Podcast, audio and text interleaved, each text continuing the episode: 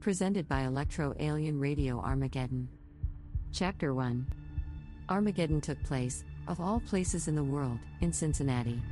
It's not that I have anything against Cincinnati, but it's not exactly the center of the universe, not even of the state of Ohio. It's a beautiful and old city, and, in its own way, it's unmatched. But even its Chamber of Commerce would admit that it lacks cosmic significance.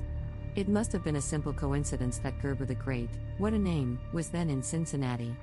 Of course, if the episode had become known, Cincinnati would have become the most famous city in the world, and little Robert would have been hailed as a modern street George and celebrated more than a mischievous child.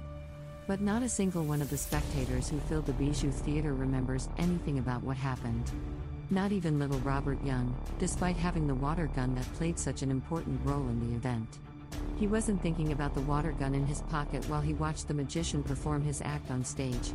It was a new water gun, bought on the way to the theater when he wheedled his parents into going into the toy store on Vine Street, but at that moment, Robert was much more interested in what was happening on the stage. His expression revealed complete approval.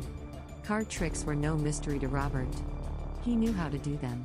Of course, he had to use a small deck of cards that went in the magic box and was the right size for his nine years of age. And the truth is that anyone who watched him could see the card move from one side of the hand to the other. But that was just a detail. However, he knew that passing seven cards at the same time required great finger strength as well as limitless skill, and that's what Gerber the Great was doing. During the change, no revealing snap was heard, and Herbie made a gesture of approval. Then he remembered the next act. He nudged his mother and said, Mom, ask Dad if he has a handkerchief for me to borrow. Out of the corner of his eye, Robert saw his mother turn her head. In less time than it takes to say presto, Herbie had left his seat and was running down the aisle. He felt satisfied with his clever distraction maneuver and his quick reflexes.